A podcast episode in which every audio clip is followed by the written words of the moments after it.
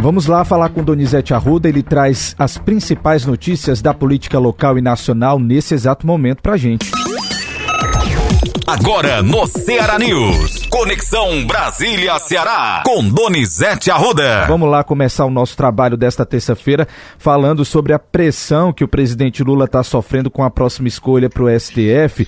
Ele disse que raça e gênero não vão ser critérios, não, viu? Bom trabalho para você. Bom dia, Matheus. Bom dia, News. Olha, Matheus, o presidente Lula se opera sexta-feira. E o sucesso dessa cirurgia dele no quadril ele vai ficar 42 dias fora de combate, Matheus. 42 dias. O país terá o presidente doente. A princípio, ele não vai tirar licença médica. E ele vai fazer um implante é, na cabeça do fêmur, uma cirurgia muito delicada. Vai ficar andando de andador. Vai ter que despachar do Palácio do Alvorada, atender as pessoas lá deitado pelo menos uma semana. Delicada a cirurgia, Matheus. Inclusive, e essa cirurgia sim. definirá o sucesso dela se ele é candidato à reeleição em 2026, pela idade e pela saúde. Lula é, ontem anunciou que nem cota nem gênero vai definir o novo ministro do Supremo. Ele está em dúvida entre Flávio Dino e o, e o ministro da AGU Messias. Hoje acaba o mandato de Aras, da PGR. Lula ainda não sabe quem nomear. E o governo vive dois escândalos, Matheus. Dois escândalos. Só tá Moab. Tem Moab? Tem Moab, Donizete. Tanto eu quanto o Matheus estamos doentes. É, a gente está com a voz recuperando e o Matheus com febre. É verdade. Então vocês tenham paciência que a gente está trabalhando doente, os dois, eu há mais de uma semana. E o Matheus com febre hoje trabalhando. Tá, gente?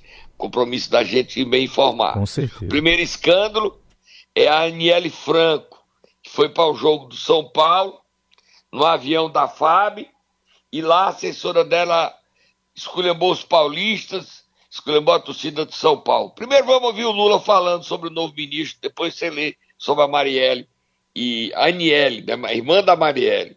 E outro escândalo é remédio de um cara da Operação Vampiro, uma, uma empresa que faturou 268 milhões no Ministério da Saúde. Aí também dá. Vai, Matheus. Solta o Lula. Você pensa que é uma coisa fácil, não parece teoricamente fácil? Mulher e homem tem que ganhar igual e exercer da mesma função. Mas vocês sabem que nem dentro do jornalismo isso acontece. Presidente, em nenhuma profissão. Aproveitando o ensejo da diversidade no Supremo, o senhor pode escolher uma mulher para? Deixa eu lhe falar, o, o critério não será mais esse. Eu estou muito tranquilo, por isso que eu estou dentro. Eu vou escolher uma pessoa que possa atender aos interesses e expectativas, sabe, do Brasil uma pessoa que possa servir o Brasil, uma pessoa, sabe, que tenha respeito com a sociedade brasileira, uma pessoa que tenha respeito, mas não medo da imprensa, uma pessoa que vota adequadamente sem precisar ficar votando pela imprensa. Sabe, então eu vou escolher. Já tem várias pessoas em mira. Já tem várias pessoas. Não, não precisa, não precisa perguntar essa questão de gênero ou de cor. Sabe, eu já passei por tudo isso. Eu, no momento certo, vocês vão saber quem que eu vou indicar. E eu pretendo indicar a pessoa mais correta que eu conhecer e a pessoa que eu tenha mais fé de que vai ser, sabe, uma grande pessoa na Suprema Corte, que é isso que o Brasil está precisando. Porque, veja, eu disse que a minha vitória iria trazer o país de volta à normalidade. O Congresso Nacional faz política, o Poder Executivo executa e o Poder Judiciário julga. Eu quero votar isso, eu não quero ficar nessa disputa entre político e judiciário, entre judiciário e, e, e, e executivo. Matheus. Sim, Donizete. Rapidinho aí a história da Aniele. Como é o nome do que, é que a assessora dela, Marcele Decoté, disse, Matheus? Vou até lhe ajudar. Olha o que é que a assessora da presidente, da ministra, falou, a ministra da Igualdade Racial. Torcida branca que não canta, descendente de europeu safade, escreveu. Pior de tudo, de pauliste, complementou a chefe da assessoria especial da ministra da Igualdade Racial. Isso é racismo. Isso é preconceito. Ela esculhamba branco, ela esculhamba paulista, ela esculhamba europeu. Gente, aí a ministra Aniele, Arielle, né? Aniele, qual é o nome da ministra, hein? Arielle, é? Isso, Aniele Franco, Donizete, ministra da Ela Igualdade que Racial. É preconceito. É não, ministra. A senhora vir viajar de jatinho da FAB, a senhora está deslumbrada, ministra. O ministro Silvio Almeida foi para o mesmo jogo de avião de carreira. Dois pesos e duas medidas. E o caso. E o caso do remédio. Você tem aí, Matheus, que eu te mandei no, no, no, do remédio da empresa? É no, na, na metrópole. O nome da empresa é Auramed. 285 milhões. Tem um funcionário. Um funcionário. É, Lula, tem que curar da doença e combater isso. Próximo assunto, Matheus. Próximo Vamos assunto. lá então, Donizete, mudar de assunto aqui após essas denúncias e falar sobre uma declaração do presidente do Congresso Nacional, Rodrigo Pacheco, sobre reeleição, Donizete. Ele não concorda com isso, não, viu? Ele quer acabar a reeleição, viu?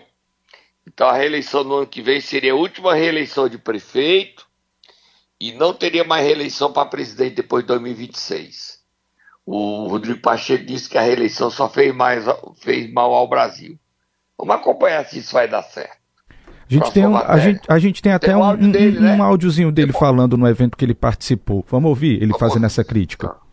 Considero, primeiro, que a eleição de dois em dois anos ela gera sempre um estado eleitoral permanente, né? a conveniência da popularidade do mandatário em função do voto, em função da eleição que ele disputará.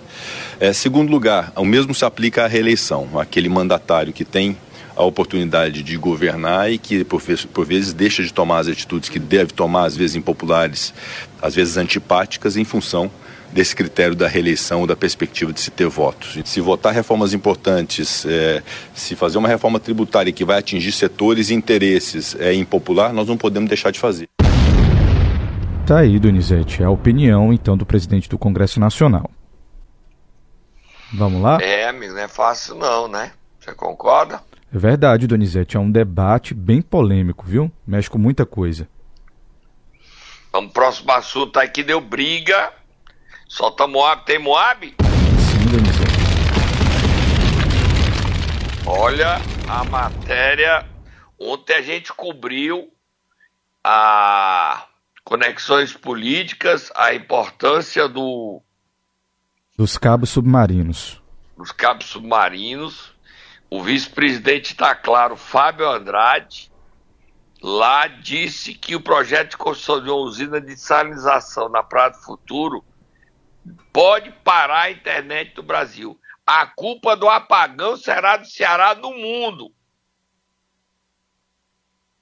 E a gente esteve lá, o presidente da Cagés numa briga com o Danilo Forte.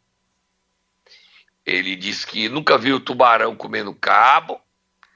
O presidente da Cagés, Teori Freitas, ele desagradou o ministro, desagradou os deputados federais, porque todos acharam ele muito arrogante e prepotente. Eu só estou narrando. Vamos ouvir aí as opiniões aí. Vamos ouvir, vamos ouvir no debate. Temos um ministro dizendo que é Isso. contra a usina. Isso, vamos Temos começar por um- ele. Vamos ouvir o ministro Juscelino Filho. Vamos lá. Ele deu carona e levou de volta do Ceará Danilo Forte, Moses, Fernanda e o senador Círio Gomes de volta para Brasília. Vamos ouvir. Inicialmente, gostaria aqui é, justamente de falar sobre esse assunto que é, fez com que a gente estivesse aqui presente, que é justamente para tratar dessa infraestrutura importante que chega aqui no estado do Ceará, aqui, essa infraestrutura importante para todo o setor de telecomunicações do nosso país, que são os cabos ópticos submarinos.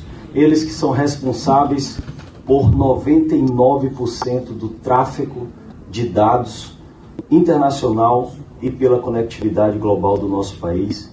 E isso nos traz naturalmente uma preocupação para que a gente possa não só preservar, mas manter de forma segura e estável aqui no nosso querido estado do Ceará.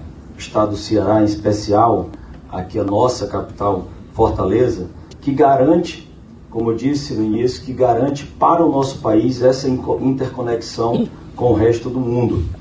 Aqui chegam 17 sistemas ópticos com uma grande capacidade agregada de centenas de terabits por segundo.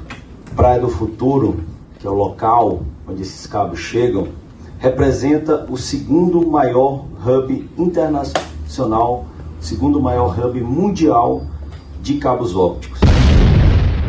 Tá aí, Donizete. Vamos ouvir aí depois do ministro, o deputado Danilo Forte, que deu uma trombada lá com o presidente da CAGES. A briga foi feia, mas os dois não recuaram nenhum nem outro, não. Foi troca de, de chumbo. E nós do camarote assistindo, né, Natanzinho?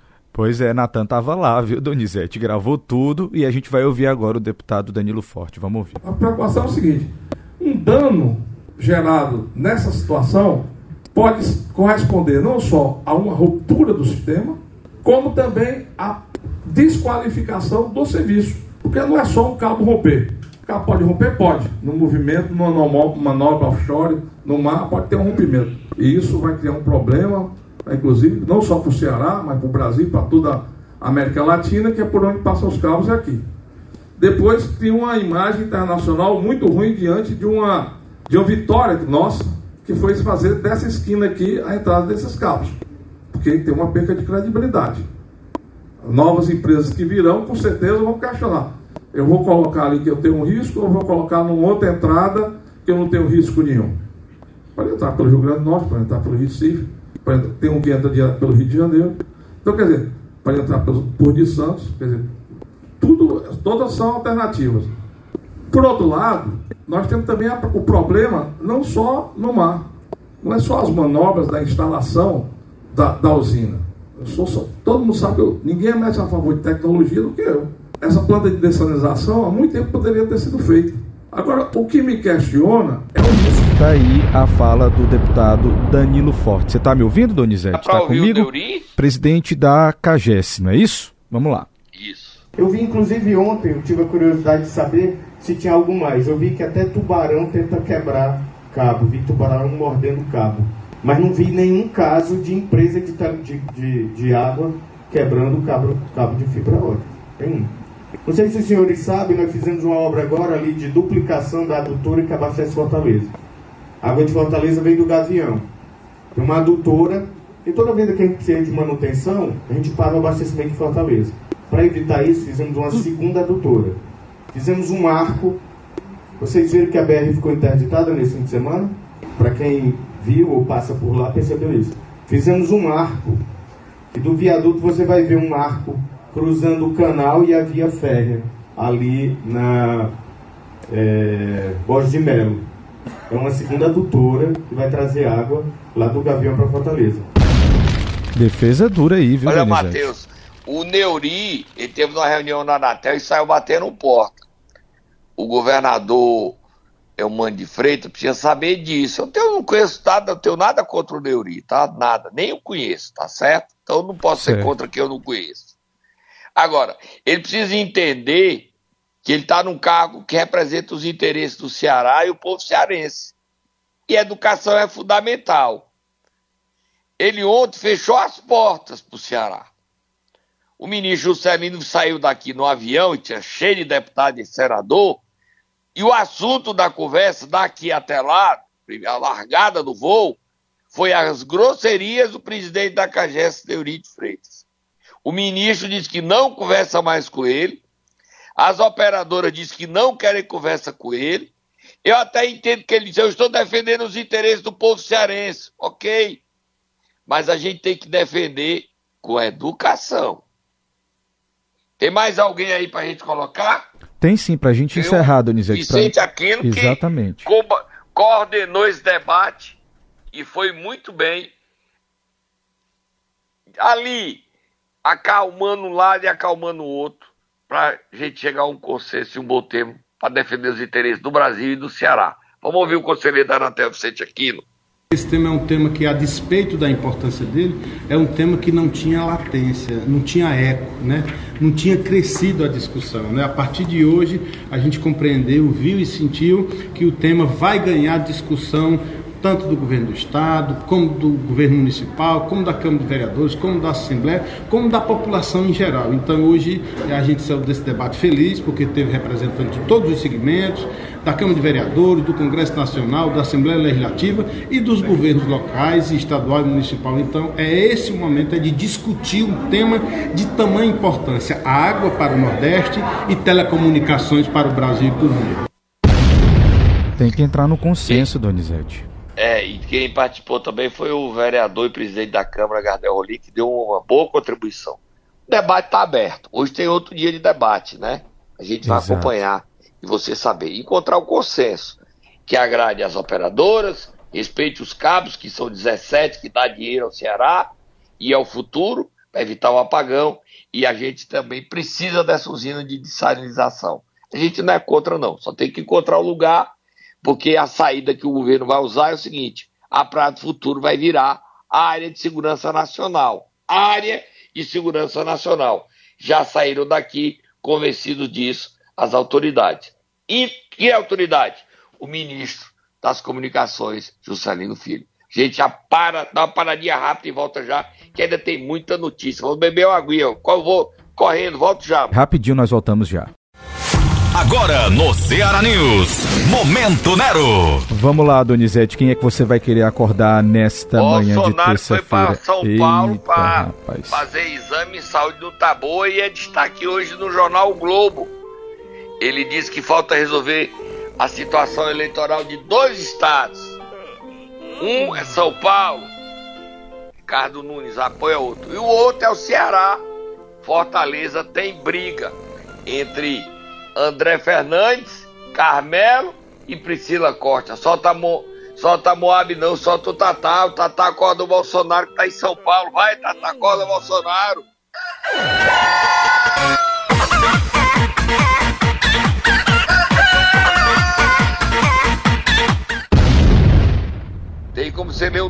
Trechinho, só um trechinho tem sim, Donizete. Exatamente quando ele diz temos eleições municipais no ano que vem e estamos acertando o partido.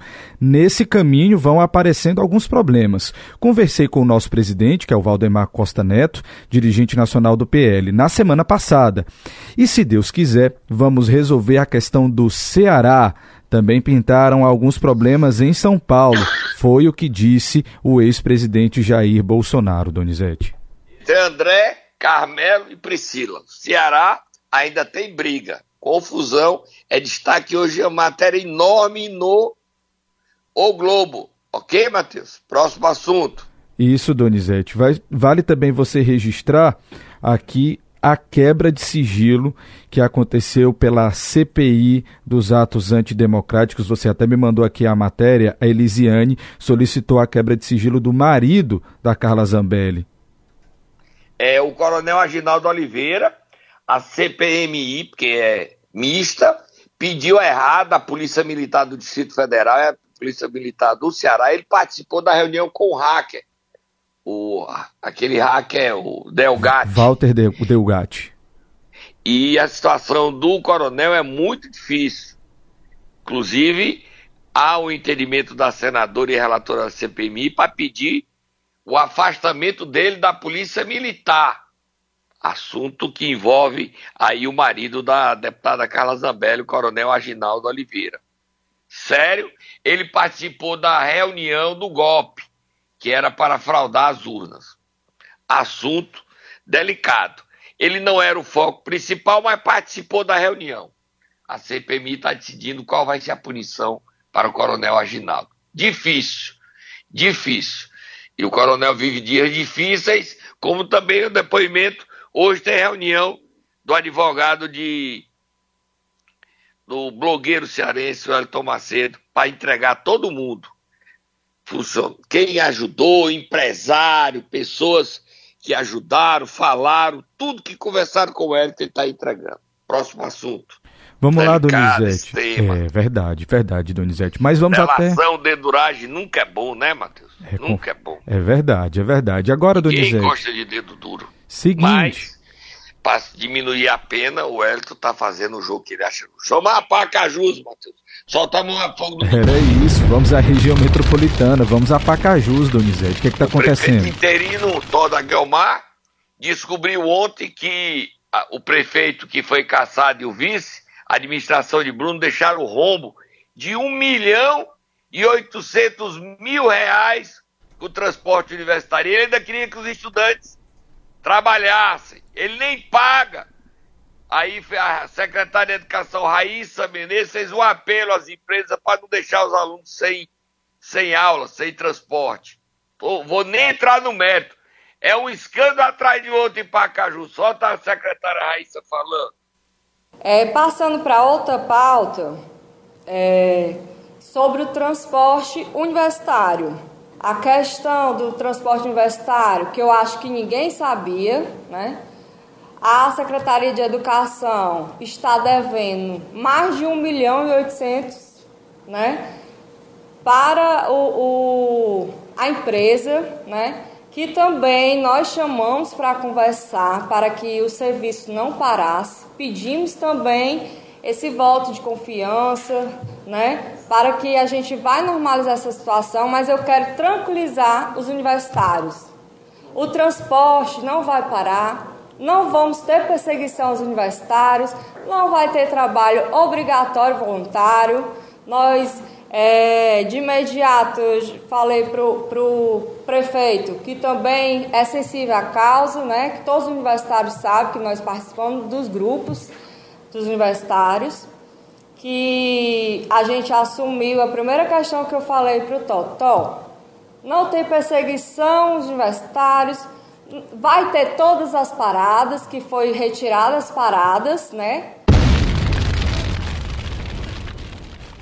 Tá aí a denúncia, um Donizete. Fato triste. Sim. O deputado federal Eduardo Bismarck, com a cassação, ele foi mais votado na cidade, disse que vai tirar o dinheiro. Ô deputado, o senhor não pode tirar o dinheiro que você prometeu, não. Você foi votado, você foi eleito com os olhos de Pacajus. Aí o senhor vai tirar todo o dinheiro, punir toda a cidade para fazer sua vontade própria. Tá errado, deputado. Veja ele falando aí, o Eduardo Bismarck. Vou tirar o dinheiro das emendas. O senhor quer voto novamente, deputado. Faz isso não, o senhor se cedeu, o senhor errou. Mas se o senhor é novo, você pode dizer, eu errei, Donizete, eu vou voltar atrás, eu vou deixar o dinheiro. É porque o, o dinheiro, a Pacajus é maior do que pessoas. Maior do que Tó, maior do que Bruno, maior do que Faguinho. O senhor errou, deputado. Me desculpa, mas o senhor errou o senhor tirar o dinheiro não tá certo, não. Bota ele falando aí. Queria deixar aqui dois recados. Isso que você falou, Ednardo, é muito verdade. Eu tinha aí pelo menos uns 10 milhões de reais para saúde, para investimento, previsto para o ano que vem. Eu quero ver quem é o deputado que é essa oposição odiosa vai colocar aí para poder botar um, um real dentro do município. Eu quero saber quem é e vou fiscalizar. Eu quero saber. Eu tinha pelo menos 10 milhões de reais previsto para o ano, ano, que vem. E nós estamos falando de coisas concretas, que o Bruno sabe bem, é custeio da saúde, que é importante. Estamos falando de obra. Esse é o primeiro recado que eu quero deixar. Dizer que Pacajus perdeu recursos federais por conta dessa, é, desse picadeiro de circo que montaram aí. Então esse é o primeiro recurso para poder conscientizar o pacajuense sobre o que é que nós perdemos, certo? E o segundo recado que eu quero deixar é que eu não vou desistir de Pacajus. Eu nunca desistirei de Pacajus. Nós vamos estar junto, eu e o Bruno. Nós vamos estar, ele é o nosso líder no município. Nós vamos estar com o Faguinho também, quero deixar meu abraço para ele. Nós vamos construir projetos para Pacajus. Então, se nós vamos passar por essa tempestade agora, eu tenho certeza que a tempestade ela tem começo, meio e fim. E que já já esse cenário vai estar mudado. E nós vamos falar a todas as instâncias esse grave crime que ocorreu em Pacajus. Lamentável, viu, De... Donizete? Deputado, você sabia que o Bruno foi eleito pela primeira vez? Ele era vice e derrubou o Frank Chaves? Então, se o senhor disse que é o picadeiro, o Bruno era palhaço, deputado, com todo respeito, senhor. Outra coisa, para que esse ódio todo, deputado? Oposição odienta, odiosa, que ódio, deputado. Política não se faz assim, não.